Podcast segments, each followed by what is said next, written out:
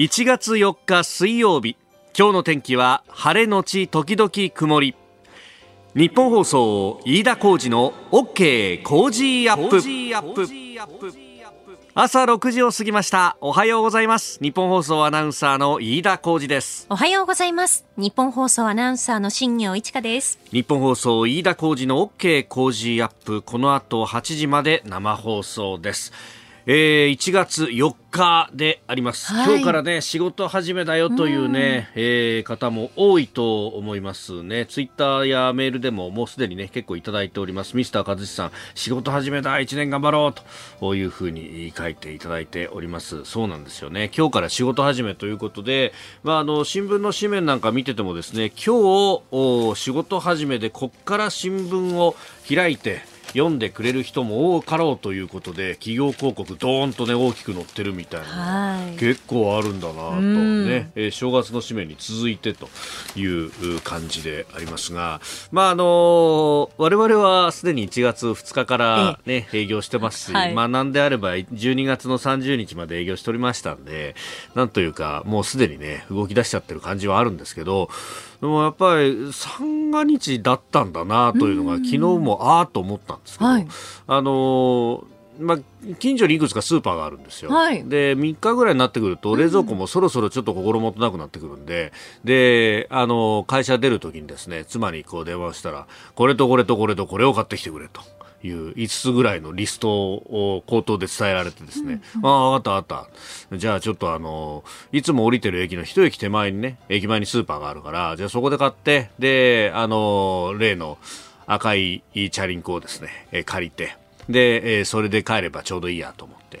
えー、そんな三段をつけてですね、うん、で、一駅手前で降りたわけですよ。で、降りて、で、そのまんま、スーパーまで行くと、なんか薄暗いんですよね。俺と思ったら、ああ、三が日休みだってそうなんですよね。ね私も昨日、スーパーで帰りちょっとニラと豚バラでも買って帰ろうかしらと思って、こう、テクテク家の。キムチ鍋だ。そう、あの、キムチ鍋、豚バあの、そうですね、キムチ鍋作ろうかなと思って、うん、寄ったんですよ、スーパー。そしたら暗くて、うん営業してないんだなそうなんだよね。そうなんですよね。あの、もうちょっと前は、あれなんですよね。あの1日から営業ですとか2日からは営業してますみたいなスーパーが多かったんですけど、うん、もうここのところはねスーパーによってはもうチェーンでもう全部閉めますと。いうような3日まで閉めちゃいますっていうようなね、うん、ところも多くなってそうなんだよ。だからさうんそうなどうしようかなって言ってもうちょっとあのまあ赤いチャリンコも借りたことだし少し足を伸ばせばあの近所の大規模なスーパーがあるからそこは1日から営業してたなと思ってそこにこうえっちらおっちら行こうとしたら今度はですね、えー、その近所のスーパーへ向かう道が、えー、一旦封鎖されてそうだよ。ちょうど昼の時間で箱根駅伝が通ってく時間だよ。っていうね。そうか。そうなのよ。交通規制されてたんで、もうあのこうなったらもうね、えー、ちょっと家まで帰るの遅れてもいいやと思って、えー、どうせならということで目の前で、えーえー、駒澤大学が、ね、中央大学相手に少しずつこう引き離していくぞっていうね、はいはい、えー、ちょうどあの10区の走りあたりのところを見てですねおーなんつってやってから行きましたけどああ正月なんだなって、改めて 俺たち2日から仕事してからあんまりそういうね考えがないけど、うん、あんまりこれを言うとねあの愚痴ばかりだということになるんですが そうなんですよ。ふ巷はね今日からいよいよスタートといや本当ですね。ただ昨日あの寄ったら電気屋さんは、もう元日から元気に営業してますよっていうふうに書いてたりとかしていてそうだよ、ね、お正月からね営業されてるところもあり。そうだよそれこそねあの箱根駅伝の中継の脇であの大きな荷物抱えながら、はいはいねえー、宅配便業者の方がもうランナー以上に速いみたいな感じで走ってる姿とか こうやっぱこう端々にね仕事してる奴らがいるんだと。そういう人たちが日本を支えてるんだということが分かったわけでありまして一緒に頑張っていきましょう、はい、ね。え2023年今日からスタートの方もすでにスタートしてるよという方も一緒に頑張っていきましょうあなたの声を届けますリスナーズオピニオン。この傾向時アップはリスナーのあなた、コメンテーター、私、田新行アナウンサー、番組スタッフみんなで作り上げるニュース番組です。えー、ぜひメールやツイッターでご意見やね、えー、感想などお寄せいただければと思いますが、ツイッターのタイムラインを見てると、なぜか東島アナウンサーの写真がいっぱいあって、んどうした？と、あ、新行またどっかで真似したか？と思ったら、今日が誕生日らしいですね。あ、そうですね。ねうん、1月4日。いかがですか、東島さん？バカにしてるでしょ。いやバカにしてないですよ。ここでいじんなくてもっていうね。本当聞いてますからね 東島さん本当に、えー、おめでとうございます。あそうですね。お誕生日おめでとうございます。また東島さんに会えてないんですよ年明けてから実は。そうなの？そうなんですよ。年賀状はね書いたりもしてたんですけれどちょっとねまだ会えていないので。なんでそう端々でニヤニヤしてしてないですよ、ま、新春ネタがいろいろ仕込めるかなと。仕込めるかなって。そうですよ。それこそ東島さんとなんかこの間、うん、結構前ですけどコロナ前に今度カラオケ一緒に行きましょうよとかって話してたんですよ。ほうほうそしたら東島さんが、うん、またネタにするんでしょって言ってて、バレてるって。バレてるバレてる。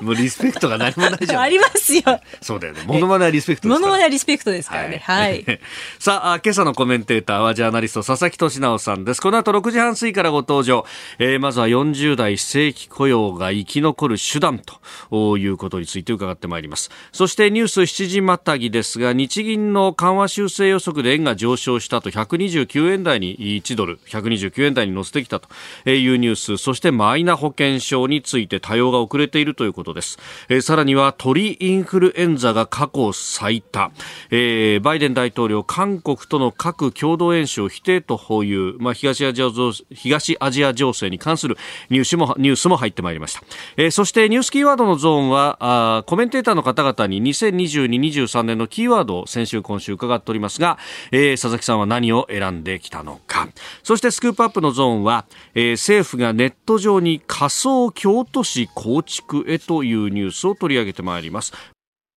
ここが気になるのコーナーです。スタジオ長官各紙が入ってまいりました。えー、仕事始めの1月4日、まあ、三が日をね、明けてというところですんで、えー、特集記事が多いなという感じですけれどもね、えー、朝日新聞は、あ新興幸せ足かせという、うまあ、あね、えー、ともしび私の拠り所という、まあ、昨日もこの特集が一面トップでしたけれども、それについてであります。えー、読売は、あ数千台の数千万台の走行を瞬時分析 NTT 実用化へ渋滞車線別把握という、まあ、あのインターネットに常時接続するコネクテッドカーつながる車。というそこから集めたデータを、うん、瞬時に解析できる技術というのを所要化していくんだという話で、まあ、渋滞情報とかが今までは路線単位だったものが車線単位で、えー、この道が混んでますじゃなくてこの道の一番左の車線が混んでますよとか、えー、真ん中の車線に避けていけばスムーズに走れますよとそういう情報までを把握できるようにして将来の完全自動運転の基盤にしようというような話が出てきているということのようであります。まあ、そうするとね交通情報のお知らせの仕方とかっていうのも変わってくるのかなとかね、えー、将来的にじゃあこのラジオの交通情報ってどうなっていくんだろうとかいろんなことをこう考えてしまいます。えー、それから毎日新聞はあ平和国家どこへというね、えー、特集の第3回、まあ、これもずっと特集してますけど、えー、今日は反撃能力乏しき信念という、えー、首相総裁選睨み発信安倍氏周辺働きかけかという、まああのー、この手の話とうん政局みたいなものが、えー、よくつなげられるところですけれどもそもそもの、ねえー、反撃能力というふうに、まあ、ちょっと前までは敵基地攻撃能力なんていうふうにも言って、えー、いましたけれども、まあ、この安全保障に関する3文書の改定のあたりから、えー、この話になってきてますが、まああのこういうね、えー、ある意味細かい格論の部分で、えー、いろんな話が出てきてしまうなと三文章を見てもわかるんですが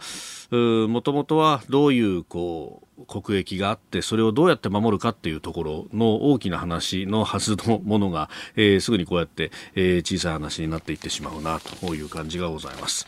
えー、そして気になる記事なんですけれども、あのー、産経新聞がですね、えー、一面の肩の部分乗っけてます。幼稚園の騒音郊外調停初の成立川崎住民側と和解ということでちょっと前の話なんですけれども、えー、平成29年に、えー、この和解が成立していたことが3日関係者への取材で分かったと。あの幼稚園で子どもの声がうるさいということで、まあ、これがあの結構ねトラブルになったりとか苦情が出たりとかっていうのは、まあ、ニュースになりますけど苦情が出ただけじゃなくてですね国の公害等調整委員会に公害調停事件として えー、取り上げられていてそして、まあ、あのそれがあ仲裁されて和解が成立していたということで、えー、あります。いや、あの、子供の声が公害かっていうですね、これ、それだけ聞くと非常にセンセーショナルなところなんですけど、ただこの、このね、さすがに公害調停まで発展したのは初めてだったと。のいうことのようであります。で、えー、去年11月にも神戸市の認定こども園でも同じようなトラブルがあって住民側から川崎に続いて全国2例目となる、えー、責任裁定の申請があったということが明らかになったということであります。まあこれ、あのー、さらにね、えー、産経は22面社会面に、えー、わたって特集のような形でね、あの解説の記事も書いています。で、その中で、えー、まあ住民のね、えー、人たちとのまあ、トラブルについて、まあ、静かに、えー、暮らす権利だってあるだろうみたいなところから、まあ、こういうこう根深い対立になってきていると。専門家も解決は困難なんじゃないかというようなことが、えー出ておりますが、じゃあ、あの他局、他国はどうなんだろうというところで言うと、例えばドイツは法律で訴訟の壁を高くしたということで、まあ、ドイツなんかでも、この子供の騒をめぐるトラブル、訴訟は後を絶たなかったということなんですが、2011年に施行された法律によって、えー、訴訟を起こすハードルが高くなって、えー、周辺住人の反対で、えー、保育施設が閉鎖に追い込まれることはなくなったと、えー、いうことのようです。で、えー、ミュンヘンご出身で日本とドイツの、まああハーフの著述家というふうに、えー、記事では書いてますがサンドラ、えー、フェフェリンさんという方の声を引いてきてまして、えー、法律ができてから子供が子供らしくいられる社会という価値観が浸透しつつあると、えー、日本は少子化対策に力を入れているが最も大切なのは子供に優しい社会になることであって、えー、大人は子供の味方であるという思いやりこそが解決日本につながるんじゃないかというふうに指摘をしております。まあ、あのこういう話が出るとですね、まあ、すぐにこの世代間対立になってしまうじゃないかみたいなことを、私もよくお叱りを受けるんですけれどもただ、あのまあ、確かにね、えー、自由というものはあると。いうところなんですがただそののほうずな自由が社会に全て受け入れられるのかというところで、えー、私が静かに暮らしたいから静かに暮らしたいんだと、えー、そのために周りも協力すべきなんだとこれは権利だというふうに、まあ、あの言い募る方ももちろんいらっしゃるとは思いますけれどもただあの子供は子供らしく生きるのだって権利だしねっていうところで、えー、そこの部分の衝突があったあそして、えーもともと皆さんだって子供だったでしょっていうような話も一緒に考えると、えー、まあ、ちょっとね、あの自分たちの権利ばかりが声高に主張されて、えー、というような部分があるんじゃないのかなと。いうふうにも思ったりなんかもいたします。まあ自分もね、えー、子供を持つ親としては、まあのびのび育ってほしいよねというふうに思うところです。ここが気になるでした。この時間からコメンテーターの方々ご登場です。今朝はジャーナリスト佐々木俊直さんです。明けましておめでとうございます。おめでとうございます。もよろしくお願いいたします。よろしくお願いします。えー、ツイッターを拝見しておりますと、はい、あのー、写真付きで、えー、年明けは軽井沢にいらっしゃった軽井沢にいました。クリスマスの頃のあの豪雪の余波で、はい、軽井沢も結構雪積もっててですね。なんかね年々暖かくなっててあんまり正月雪ない時も多いんだけど最近は。今年は雪がしましたね。おどうですか？やっぱり雪あるとちょっと寒いですか？うんもともと軽井沢ってね雪はそんななくて、うん、その代わり死ぬほど寒いってその代わり死ぬほど寒い。1月2月マイナス15度とかになったりする日もあって。すごいでね昼間雪が溶けてそれがね、朝方凍るのでむちゃくちゃ怖いんですよ。それは歩くのも車運転するのも気をつけなきゃと。ですよね。皆さん行く道気をつけてください。ねえ。えー、今日もよろしくお願いします。はい、ます。さあ、まずですね、えー、年明け早々ヤフーの記事になっていた佐々木さんのインタビューの記事で、はい、まあこれ、あの、ライフシフトというね、えー、本を元にした、まあ漫画を、まあ表するような感じのインタビューでそうですね。ライフシフトっていうのは、まあこれから100年時代なので、はい、まあ人生ね、セカンドステージも必要だよねってことを書いて翻訳書なんですけど、これをね、あの、東京経済から出たんだけど、はい、双葉社が漫画にしてて、で普通なんかほらなんかこういうねセカンドステージとかね副業ってちょっとかっこいい、MacBook でスタバでドヤ顔みたいなそういう イメージあるじゃないですか。そうじゃなくて、はい、まあ、双葉社ってほら漫画アクション出してるぐらいだからあれにこう地面に足のついた漫画が多くて、でここで描かれてるのもその清掃局の職員さんですよね、はいえー、ゴミ収集の仕事をしてる。でその人がまあこれから人生どうするんだって考えてもともとプロボクサー目指した時代があったので若い頃、うん、じゃあちょっと昔の馴染みのねそのボクシングジムやってる人に声かけられて、はい、えー、ボクシングジムの手伝いするみたいなね。そういうところから副業入ろうかみたいなね。そういう話が描かれてこれすごいね僕好感持てるなっていうね。なんかそんなねいきなり例えばなんジムの仕事してる人が急になんか、はい MacBook でウェブ制作とか言ったらできないですよね。いや一からそれを覚えるっていうのはね、ね、そうなんですよ。だからそんなんじゃなくてもうちょっとこう、うん。うん、自分が昔やってて、ね、例えば趣味でやってたとかボランティアでやってたとかそういうのをこう積み重ねの中でもう一個なんか他にできる仕事を探すみたいなね。そういう地道な方がいいんじゃないかと。でそもそもなんか、まあ、これからねほら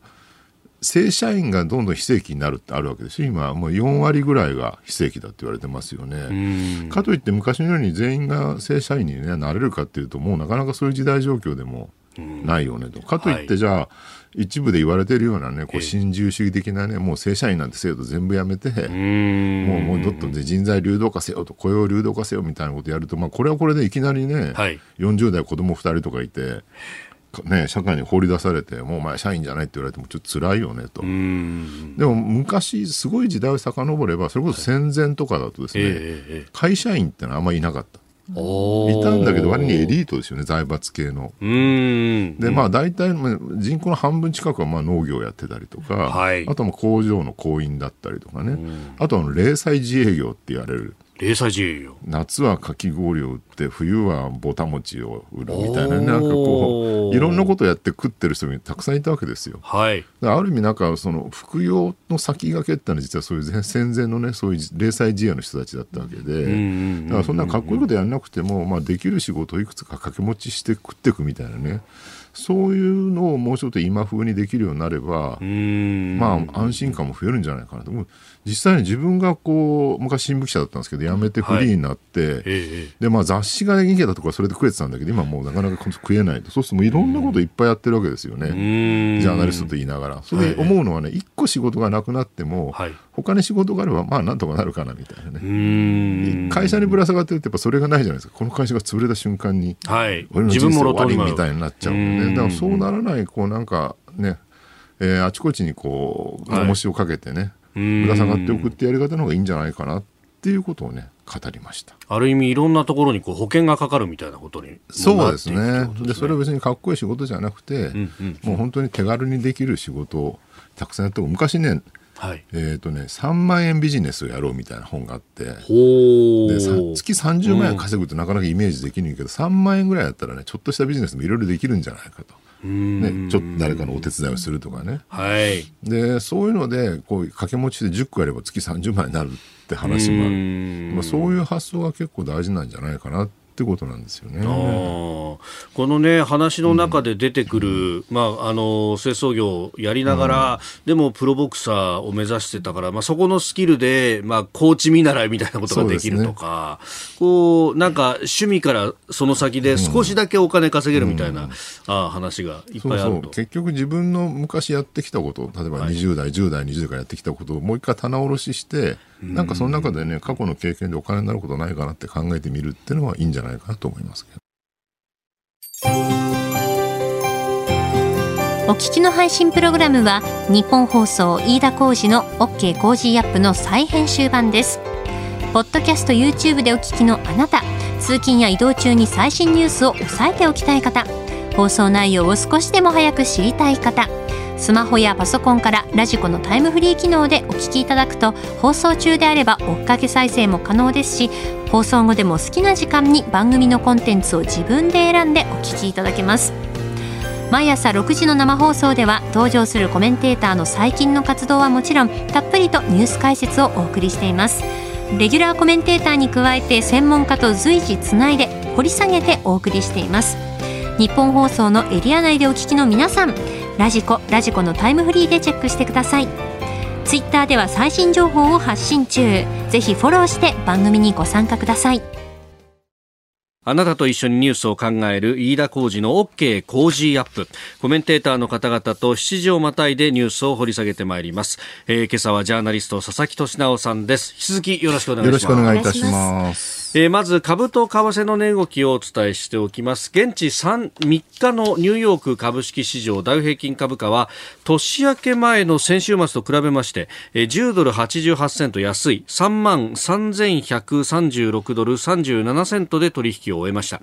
ハイテク銘柄中心ナスダック総合指数は79.50ポイント下がって1万飛び386.98でした。一方円相場ですが1ドル130円90銭付近で取引されております。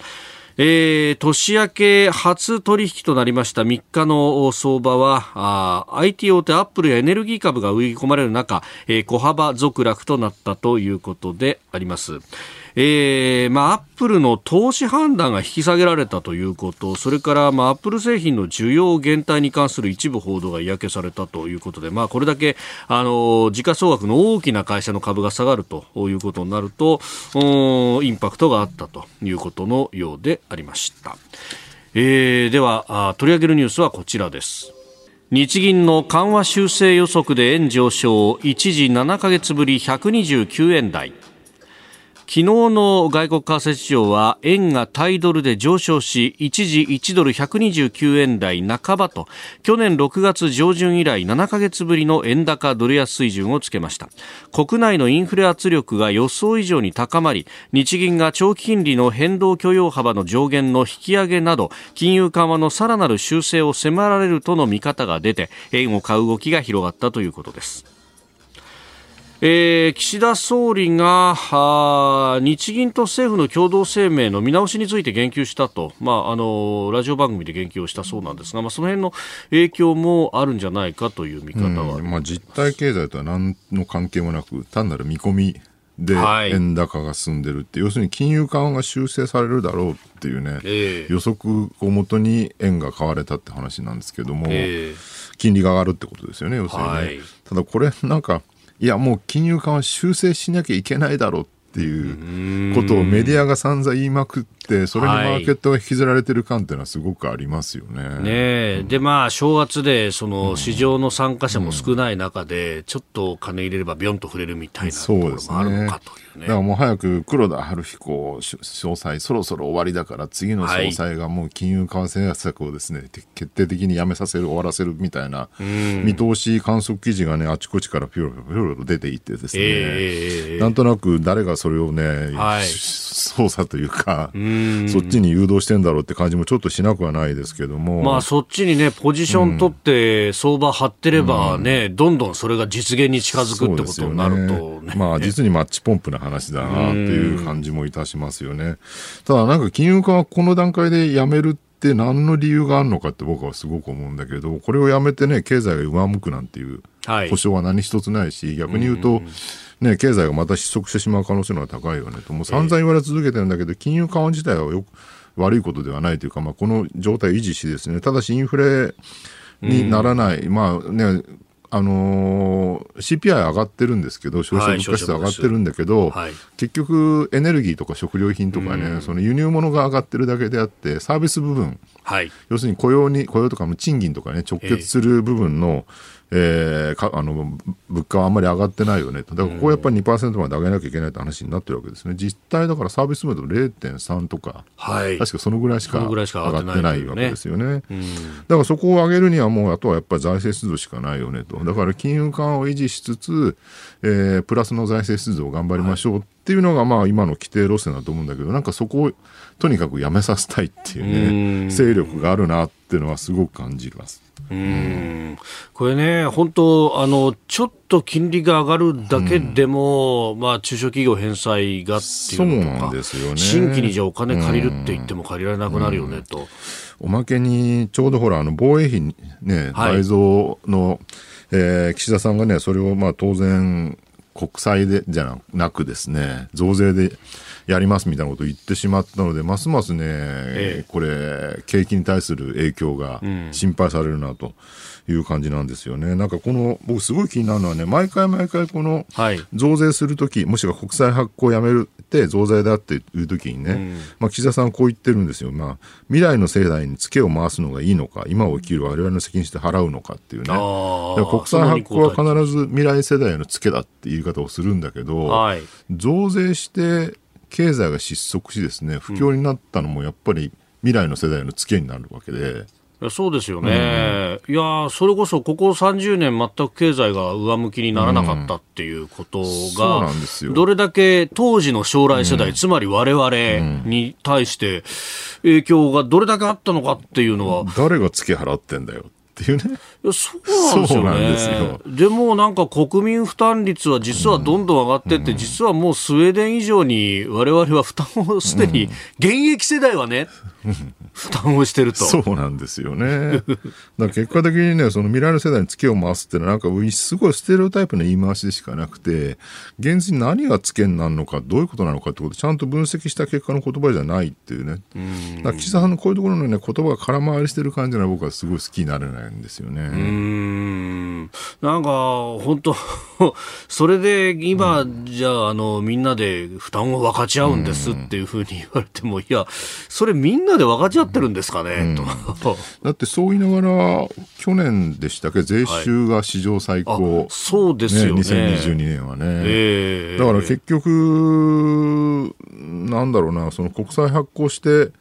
えー、回していくってやり方じゃでもね、十分その税収が増えていくわけですから、景気が、えー、結局まあコロナが終わって、はい、景気が生まれたことによって税収が増えてると。そうするとなんか、ね、国債なんか発行しててね、増税しなければね、どんどん税収減るんだってロジックはもうそこで成立してないと思うんだけど、なぜかこの、ね、国債を発行するのは未来世代の月を増すんだと、はい、ね、もう金融緩和政策終わらせなきゃいけないんだっていうロジックがすごい日本のメディアに蔓延してるのがちょっと不思議な感じがしますよね。うん。で、まあね、あの、増税に関しても、うん、なんか、あの、さほど痛くはないじゃないか、みたいな、むしろ分かち合うんだ、みたいなことを言う人もいますけど、これ、本当、なんかね、あの、毎月毎月定期で収入があって、それが潤沢な人だったら、それはそれでいいのかもしれないけど、いや、結構きついんですけどね。いや、そうですよ。だって、まあ、段階ジュニアって言われるね、いわゆる就職氷河期世代、はい、飯田さんもそうだと思うんですけど、えーそろそろ、まあ、73年生まれが今年50歳になるという、で大体75、6年生まれぐらいが中心世代って言われてるので、そうすると今47、8ぐらい、どんどんどんどんね、非正規のまま50代の途中にしていくっていう状況の中で、その余裕のないね、特にアンダークラスって言われる年収100万台ぐらいしかいない、200万達しない人ってものすごい今、1000万人近くいるとか言われてますよね。でこの人たちをどうするのかっていう問題もね、ちゃんと考えなきゃいけないんだけど、なんかその、なんだろうな、高齢で、ね、金融資産いっぱい持ってる人とかをなんか、メインターゲットとしてイメージされてしまうとちょっと困るよねって話だと思うんですよね。えー、まあ経済についてのお話であります。うん、なんか2023年も、うん、うん、増税の話が出てきたりとかあんまりね明るくないな、ね、経済に関してこの見通しが明るいって話は一つもないですよね。えー、うん、最近もほらトヨタ自動車がねなんかもう日本を見つるんじゃないかみたいな話が出たりとかね一部ニュースで出てましたけどね。まあ自動車産業もね、ここまで日本を牽引してきたんだけど、EV 化、自動化の中で、ね、一体どうなるのか先行き分かんないよねっていうね、だから次世代の日本を担う産業は何なのかっていうイメージが現状全くできてないのが、実に残念ですよね。うん。でまあねあのー稼ぐところがないと、じゃあ、どこ立ち行かなくなっちゃうよねそうなんですよね、まあ、そうは言っても中間材とかね、いわゆる部品、モジュール供給に関しては、日本はすごく強いので、ただ、まあ、実際それで食っていくとしてもじゃあフラッグシップとして日本の象徴は何なのかっていうやっぱり我々がこう希望を持てるような産業のイメージって大事だと思うんですよね。でもちろん中間材で食っていくのはすごく大事だしそれは全然できてると思うんだけど、はい、なんかそれだけでは我々のなんかすごいこう日本の希望みたいなものにはなりにくいっていうねそういうこうなんだろうな精神的な問題も結構あるかなと思うんですよね。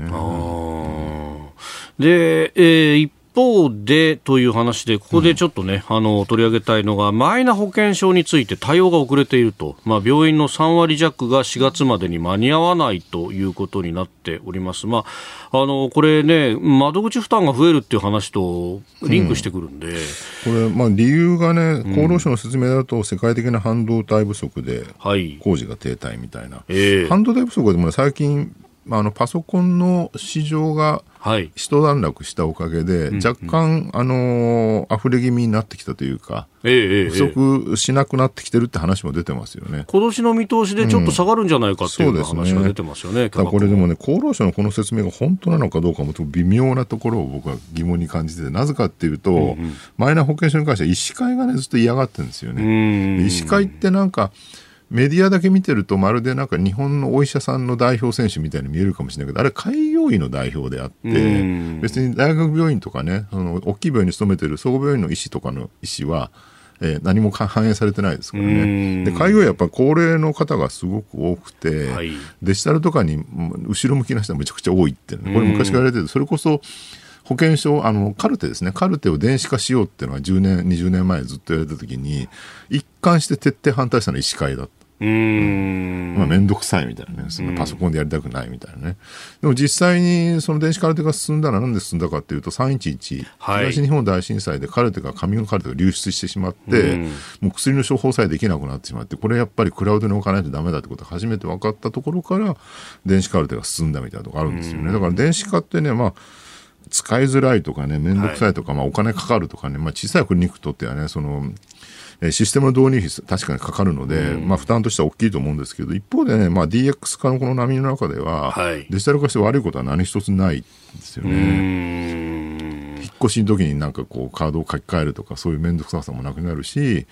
えー、マイナカード1枚あればですね、はい、保険証にもあの今後運転免許証にもできるとか、えー、いろんな話も出てきてるんでやった方がいいと思うんですけどね。なかなかこれがね、進まない。ただ実際には、まあほら、例の2万円ポイント発行とか、やって、はい、あの、新しくマイナバーカードを作るとね、でその結果、今もすでに8000万人ぐらい。うん、ね、だいぶ普及がっていう話ですよね。一時ね、3割、4割しか普及してないとか言われて、比べれば、もうだいぶ普及してきたかなっていうね。だここはぜひ一気にやってほしいなと思いますけどね。うんまあね、で、これによって、その、まあ、資産の所得のね、把握等々が進んでくると、おこれはね、遅くできる、うん。大きな話ですよ、そこまでいくと。そうまでいくとね。もともと国民 ID って言われるね、はい、その国民識別番号を入れるのは70年代からの議論で、それこそ佐藤栄作首相っても名前さえ懐かしいですけど、その時代からやってるわけですよ。はい、最初の目的は要するに、高齢者とかあのお金持ちのですね富裕層の金融資産の補足だったんですよね。だから当時ねそれに徹底反対してたのは読売新聞とか日経新聞でいわゆる中小企業とか自営業者の人たちがたくさん読んでる新聞の方が反対してたの。でこれがねなぜかね80年代90年代ぐらいになってくると、はい、なんかこれは国民監視だとか言い出して、えー、逆に朝日毎日が反対するようになるっていう、ね、そうですね。どこでそれがひっくり返ったんだろうってちょっと不思議な感じがするんですけれど。あの重機ネットの時の騒動とかね。そうなんですよね。90年代終わりぐらいですかね。はい、だから本来の目的ってのは別に国民監視とかじゃなくて例えば、うん、ほらなんかコロナ給付金とかやるときにね、はい、そのある収入で基準にしてるじゃん、年収何百万円以上とか、はい、でもそれだと、ね、年収ゼロで、例えば金融資産が1億円ある人に、ね、いっぱいその給付金がいってしまう問題があると、だったらちゃんと金融資産も補足して、で収入ともプラスして全体のその持ってるお金に対して給付金しましょうっていう方が、まあ、平等になるよねっていうところなんですよね。もちろん当然脱税逃れも不足できると、はい、だから逆に言うとこういうねそのマイナンバーカード普及させて金融資産補足するっていうのは貧乏にとって助かる素晴らしい政策なんですよ。金持ちが困るだけでね。だからやった方がいいんだけどなんで朝日毎日反対するんだっていう。おはようニュースネットワーク。取り上げるニュースはこちらです。鳥インフルエンザ過去最多23道県54カ所で確認。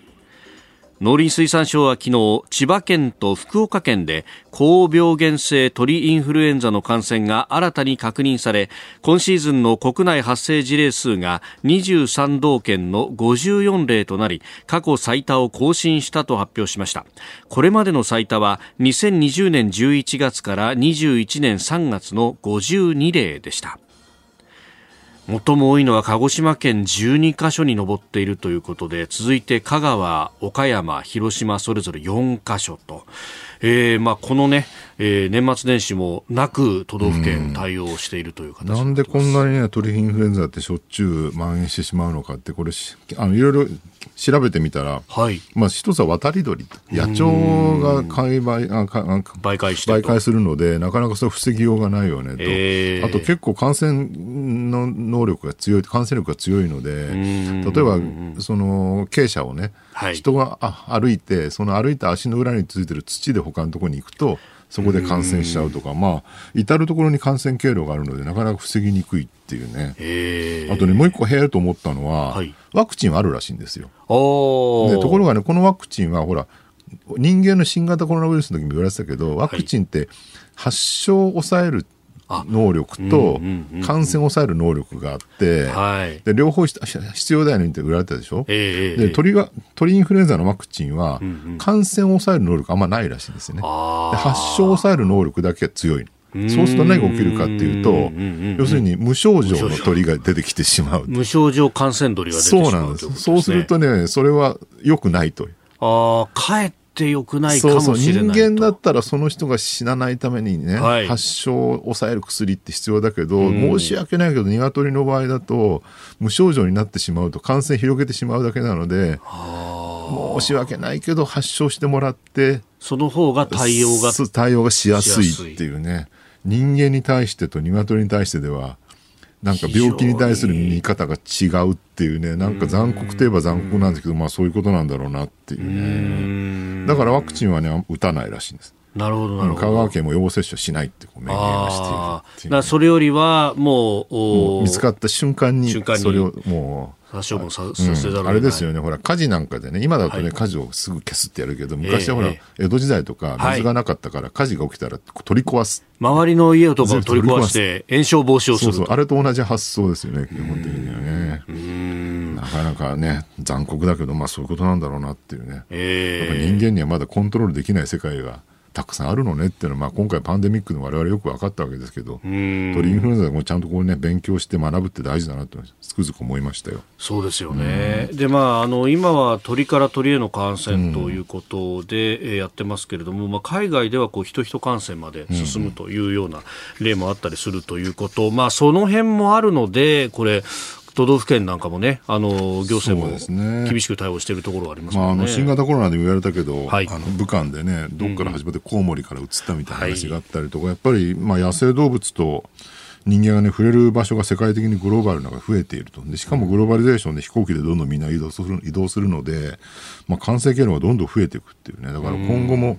ほら、ビル・ゲイツがしばらく前に予言してましたけど、はい、新型コロナが終わってもね、また間違いなくもっと別のパンデミックが起きるだろうみたいなことをおっしゃってて、まあそうなんだろうなと。いう感じはしますね。まずはね、本当現場でこれ、対応にもう当たってらっしゃる方々、本当にこれは本当に大変だと思いますよ。もう自分が飼ってた鶏をね、すべて殺処分するってもういたたまれないと思うんだけどね。まあこの辺へのね、そのまあ保証の問題であるとか、そういうところもね、ポイントになってきますよね、この先は。ね、えでは続いてこちらのニュースです。バイデン大統領韓国との核共同演習を否定。アメリカのバイデン大統領は2日韓国のユン・ソンニョル大統領が言及したアメリカと韓国の核の共同演習の協議を否定しました。アメリカと韓国の核の共同演習についてユン大統領はえー、朝鮮日報のインタビューの中でアメリカ側と協議していると説明しましたが、えー、バイデン大統領はこの発言を否定し、えー、双方の認識の違いが浮き彫りになった形です。まあ、これあの、そう言いながら、まあ、あの北朝鮮の核に備えての、まあ、演習というのは。実際にはやってるんだと思いますよ。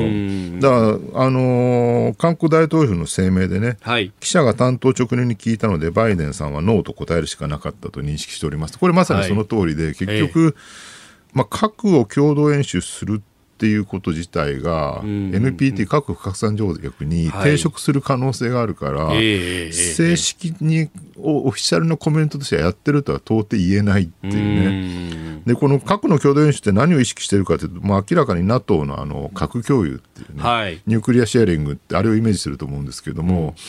うん、まあ、NATO の、ね、ドイツとか、まあ、要するにヨーロッパで核を持ってるのは西側ではイギリスとフランスと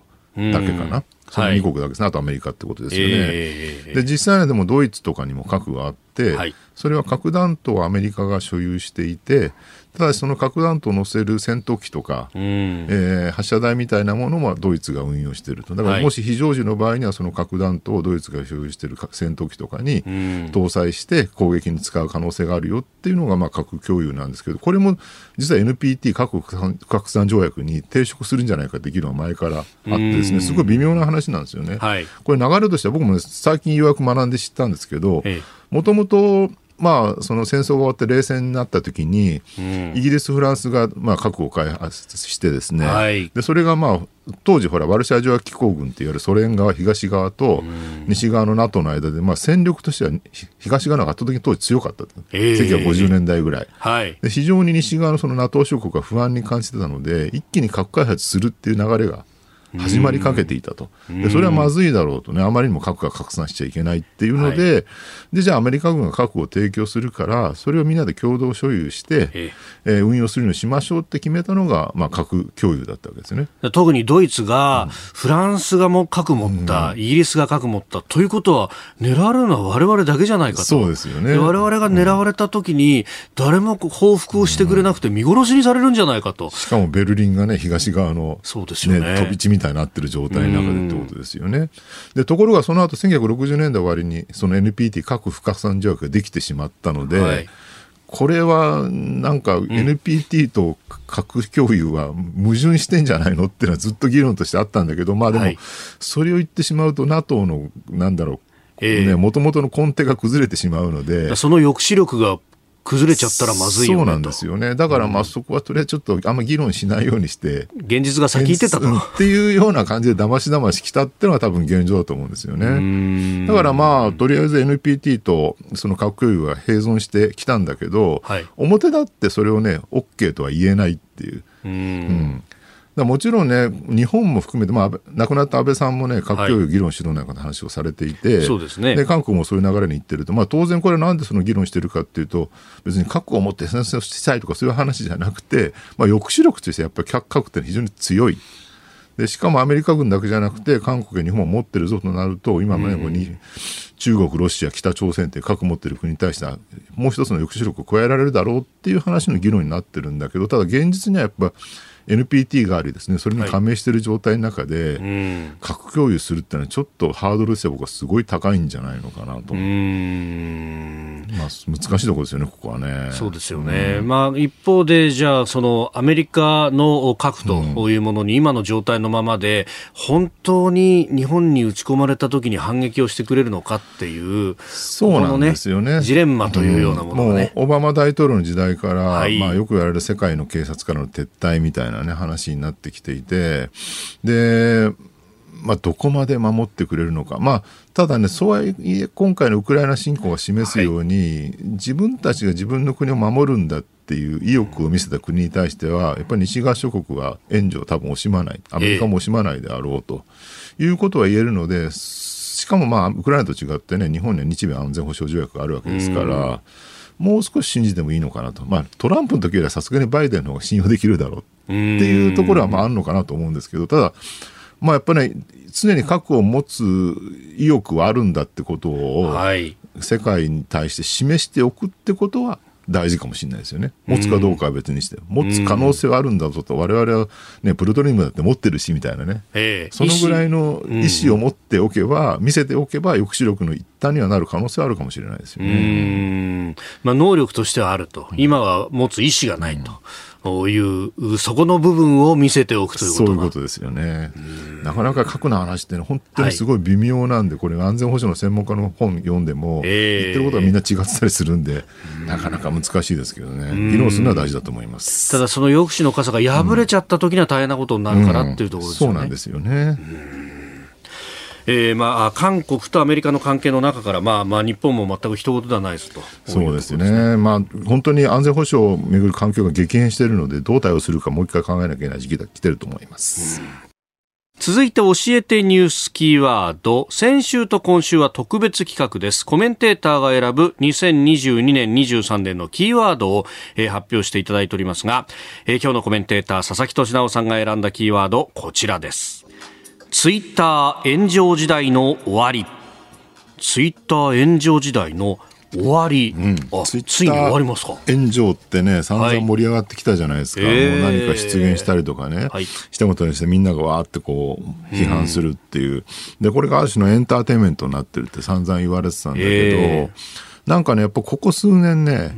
なんか燃やしてやろうみたいな人がすごい増えていて、はい、でその燃やしてやろうって人が燃やしてそれをみんなが燃えてる楽しむってなんかちょっと変だよね。なんで変なのかところで、そこでよく例に挙げるんですけど、例えば電車の中で、酔っ払ったおじいさんが若い男性に向かって、なんだお前この野郎ってこう怒鳴ったりしてるとすると。で、その時に周りの人でどういう反応するかって言ったら、はいおじいさんやめなさいっていうか、もしくはまあ黙黙認してるか、どっちかで、おじいさんの後ろに立って、そうだそうだ、お前けしからんっていう人いないですよね。確かにそうですね。ねね普通に考えたらありえない。でもツイッターでみんなそれやってるの変だよねっていうね。だから前までは燃やされてる方がけしからんで面白いからこいつを持っていじめてやれって感じだったんだけど、なんか燃やしてる人の方が変じゃないのっていうふうになってきたのがね、多分去年ぐらいからの風潮で、それをね、すごい象徴的に実は感じたのがね、去年の暮れの M1 グランプリだったんですよ。テレビの。漫才の。あれ、はい、あれで優勝したウエストランドっていう漫才の二人組あったでしょ？あれってね、毒舌漫才復活って言われてて昔の2ビートみたいな、確かにあの井口さんっていうね小柄な人の方がいろいろ毒舌言うのが面白いってあったんだけど、あれに何人かの人が、ね、ツイッターで指摘してあそうだなって僕も YouTube とかで一生懸命見て確認したんだけど、はい、井口さんが毒舌をしてその毒舌されてる方を笑うんじゃなくて、はい、井口さんがちょ小物っぽいんです、なんか背伸びしていや小柄だって意味じゃないですよ、なんかなんか小物感があって、まあ、それ演出なんだと思うんだけどその小物感が何か偉そうに悪口言ってることがなんかダサいみたいなね。あそういう笑いなんですよ、あれは。あ毒舌そのもので笑うんじゃなくて。小物が偉そうに人をバカにしてるのがおかしいっていうね。おこれってまさに今のツイッターじゃないか要するに毒舌されてね、炎上させられてる方が笑われる対象なんじゃなくて、はい、炎上してるやつが何あいつ人をまた燃やしてんだってバカにされるっていうふうに、実は空気感として変わってきてんじゃないかって大人げないじゃないか大人げないよねっていうね。うん。その辺はこれ、そのツイッターの言論空間が成熟してきたってことになってるんですか、あのーなんかほらさっきも話したよね。その電車の中で怒鳴ってるおじいさんがいたらそれに加勢するの変だよね、はい、でリアル社会に近づけば近づくほど、うん、リアル社会と同じような反応とかねその心の動きになっていくのは間違いないわけで、はい、ある意味だからせ、まあ、成熟したんだと同時に、ええ、ある意味そのリアル社会のまっとうな反応に近づいてきてるってことは多分言えるんじゃないかなと。あともう一個はねまあその炎上させる方がね、はい、まあ、やりすぎて、えー、まあ、特にイデオロギー的な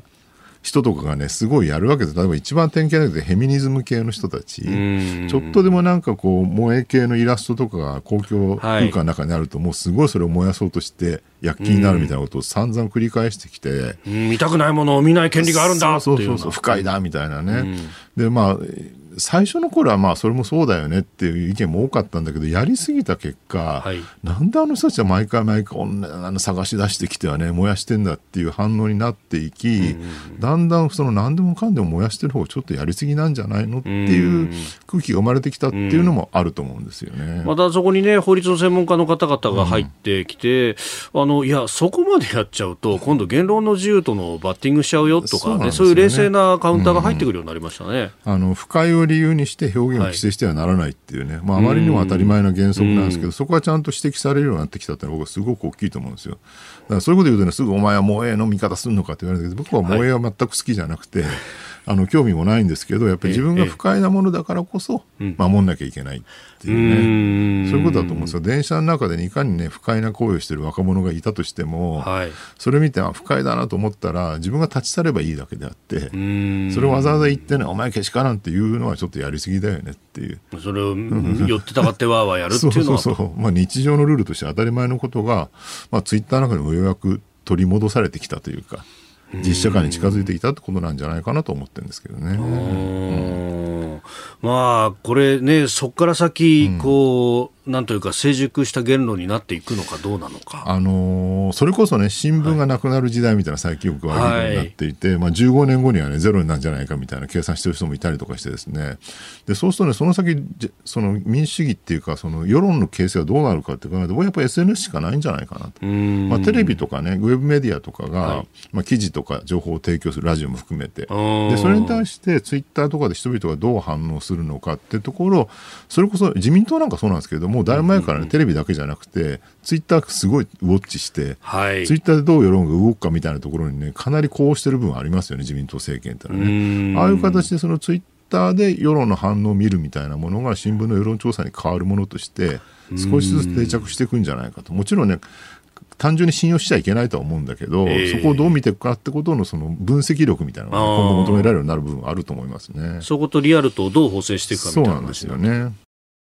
続いてここだけニューススクープアップです。この時間最後のニュースをスクープアップ!政府がネット上に仮想京都市を構築へ。産経新聞によりますと政府が作成を進めている自治体のデジタル立体マップ 3D 都市モデルに関して新たにネット上の仮想空間メタバースの技術で仮想京都市を構築することが分かりました。世界中の人が気軽に訪問できる仮想都市の観光振興への活用を視野に入れるということです。仮想京都市これで観光できるんですかね、うん、これ、まあ、よく言われるメタバースですよねブームのね。でもこれだけ読むとね、えー、なんかまるでそのメタバース空間の中に京都の街があって、うん、そこをなんかほらヘッドマウントディスプレイ装着して歩き回れるみたいなイメージなんだけど、それはあんま楽しくないですよね。所詮偽物なので。で、これね、多分あの、狙ってるのはデジタルツインって言われる。はい、デジタルツイン。デジタルツインっていうのはね、そのメタバースの技術の一つで、リアルの都市がともう一個全く双子の都市をデジタル上に作るんでデジタルツインっていうんですよ。で何ができるかってそのデジタルツインのえー、デジタル上の京都の街に、はい、建物はどういうふうに建ってるかとか、うん、車の通行量がどうだとかバスがどう運行されてるかタクシーが何であるかとかあとは人がどう動いてるかとかっていうのを全部シミュレーションさせるんですね。うん、そうすると例えばここんだけの人があるいるとバスの運行が、すごく遅くなって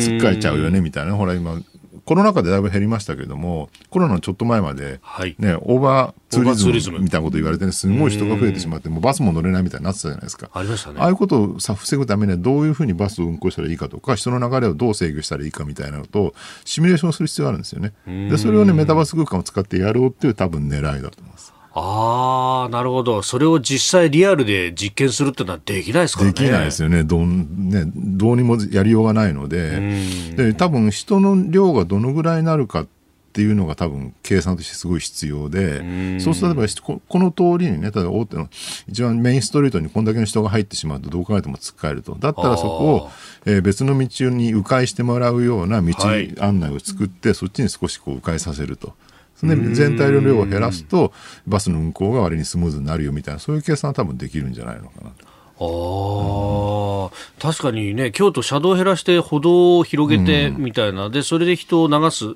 というのが結果的にその交通がそうですよね。流れが良くなるとか、うん、一番大きい通りはそれこそ、なんだろうな有名な話で言うと大阪の一番メインの通りってあれほら一方通行だったりするじゃないですか、ええ、御堂筋はね。御堂筋ね、えー、北から南に一方通行だった、ね。うん、あれもあの1950年代から60年代ぐらいに当時のあの大阪府警の警察の人が、え、いやこれは一方あの一方通行にした方が車の中良くなるってすごい主張してなったみたいな有名な話があるんですよね。でああいうのをあの当時はまあ机上の計算でやってたわけなんだけど、はい、それをシミュレーションでやってしまおうってことだと思います。だから一部の通りは本当にねもう車の通行をやめにして、はい、もう人が歩けるだけにするとかそういうこともね実際に可能なのかどうかまでなるほど。多分ねシミュレーションできちゃうんだと思いますよ。ひょっとするとだから四条河原町のあそこは全部もう歩行者天国にしちゃうみたいな、ね、実験をこの期間だけやりますよみたいなのをメタバース上でやるかもしれない、そうなんですよね。でメタバースってね僕ね、はい、街の中をこうヘッドマウントディスプレイ歩くみたいなイメージばっかりが、はい、えー、普及してしまってそんなの楽しくないだろうってみんな思ってるかもしれないんだけど今言ったこのデジタルツインの技術とあともう一個はね、はい、そのなんだろうオンライン会議のスムーズ化みたいなね。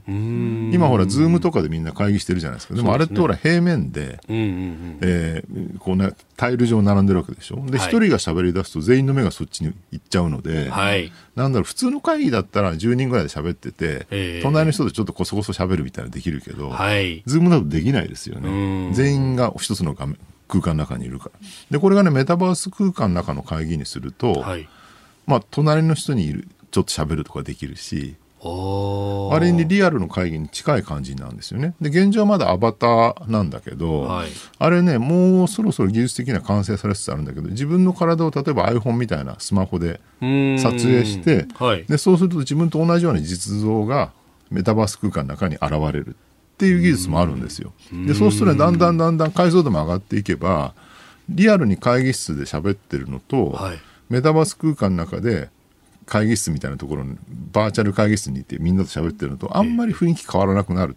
っていう期待はできてるんですよね。そうすると、そのアバター同士、隣にいる人とひそひそ話もできるし、うん、で、全体に向かって話すこともできるそうなんですよ。それ、あれですかね、マイクの性能もそれで良くなっていけば、それがそうなんですよね。同時発生しても声が被らないとかになっていけば、まあ、だんだん良くなるかなあ、でもそれマイクじゃないかもしれないですもんね。中でのその音声の判断とかで、うん、あ、これはこの音量だから、隣に聞こえればそれでいいみたいな判断うん、あの、指向性とかもね、ステレオだから作れる可能性ありますよね。はい、向かいに座ってる人の声と人に座ってる人の声聞こえ方が違うって当然できるわけだしいろいろ技術としてはね可能性がたくさんあるかなと。なるほど。で、いずれはね、これ今はほらヘッドマウントディスプレイのガツンとでかいやつ頭にええー、物々しいですね、ちょっとね。来年あたりにアップルが出すってすごい噂されてる。今年から来年。えー、で、これはね、AR って言われていて、はい、VR じゃなくてあのメガネ型なんですよね。要するに透過型で、はい、今のほら VR って完全にこう視界を覆ってしまうので、うんうん、それかけたままだと生活できないですよね。そうですね。はい。で、それだと将来性はないって言われていて、まあ、もちろんエンターテインメントとか映画見るとかにいいかもしれないんだけど、うん、日常生活にスマホのように入るためには、この自分が見てる景色もちゃんと見えていて、同時にバーチャルの物体も見えるっていう。AR って言われるタイプの方が今後可能性があるだろう。で、アップルが出すのはどうも AR じゃないかって言われてるんですよね。技術的には一つハードル高いんだけど、はい、まあ将来的にね、スマホになり変わって、日常生活に完全に入ってくるためにやっぱり、風景が見えるっていうのも必須条件だっていうふうに言われてる。でそういうのが入ってきてその AR のねメガネ型のもので、バーチャルオンライン会議ができるようになってくるともう普通に人と会ってるのとあんまり変わんなくなる。でそんな未来世界って思うかもしれないけど、まあ、そこの技術がね実現する。多分僕も5年ぐらいか10年はかかんないと思いますよ。まもなく実用化されるかなっていうね。そうするとね、人と会うっていう行為のね、ハードルがすごい下がりますよね。ね今だってイベントとかで東京にはいっぱいあるけど、地方に行くとあんまないとかね、地方の人だとなかなか参加できない。だから地方に行くとね、イベントすごい集客力あったりするんですけど、でも地方の人でもね、その今だとオンラインでも参加できるけど、やっぱりちょっと違うじゃないですか、リアルなイベントと。はい、それがまあリアルで、ね、イベントで参加したのと同じような感じで参加できるとならだいぶ雰囲気変わってくるし、地方と都市の,、ね、その垣根もだいぶ下がってくるかなっていう期待はできるかなと思うんですよね。えーまあ、ネット上の仮想京都市構築へという話からあ次の技術というところ非常に興味深い話でした。あなたと一緒に作る朝のニュース番組飯田浩司の OK コージーアップ日本放送の放送エリア外でお聞きのあなたそして海外でお聞きのあなた。今朝もポッドキャスト YouTube でご愛聴いただきましてありがとうございました。飯田浩司の OK Cozy up。東京有楽町ニッポン放送で月曜日から金曜日朝6時から8時まで生放送でお送りしています。番組ホームページでは登場いただくコメンテーターのラインナップや放送内容の原稿化された記事など情報盛りだくさんです。また公式ツイッターでは平日は毎日最新情報を配信中。ぜひチェックしてみてください。そしてもう一つ飯田浩司アナウンサーが「夕刊富士」で毎週火曜日に連載中。飯田浩二の「そこまで言うか」こちらもぜひご覧になってください。忙しい朝そして移動中。ニュースを少し深く知りたい時。ぜひ AM、FM、ラジコはもちろん日本放送のポッドキャスト YouTube でお楽しみください。